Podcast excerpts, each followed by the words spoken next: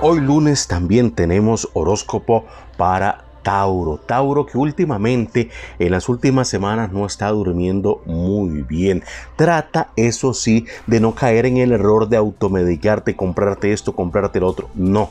Taurito, lo que yo te recomendaría es que hagas un poquito de ejercicio por la tarde noche, llegas a la casa, te duchas con agüita tibia y a descansar mucho mejor para que se regulen esos nervios que tienes un poquito alterados, principalmente con tu pareja. Hay que hablar con ella, hay que compartir con tu pareja los problemas y eso hará que crezca la confianza entre ustedes. El 2 de oros me dice que te van a ofrecer un trabajo o un negocio.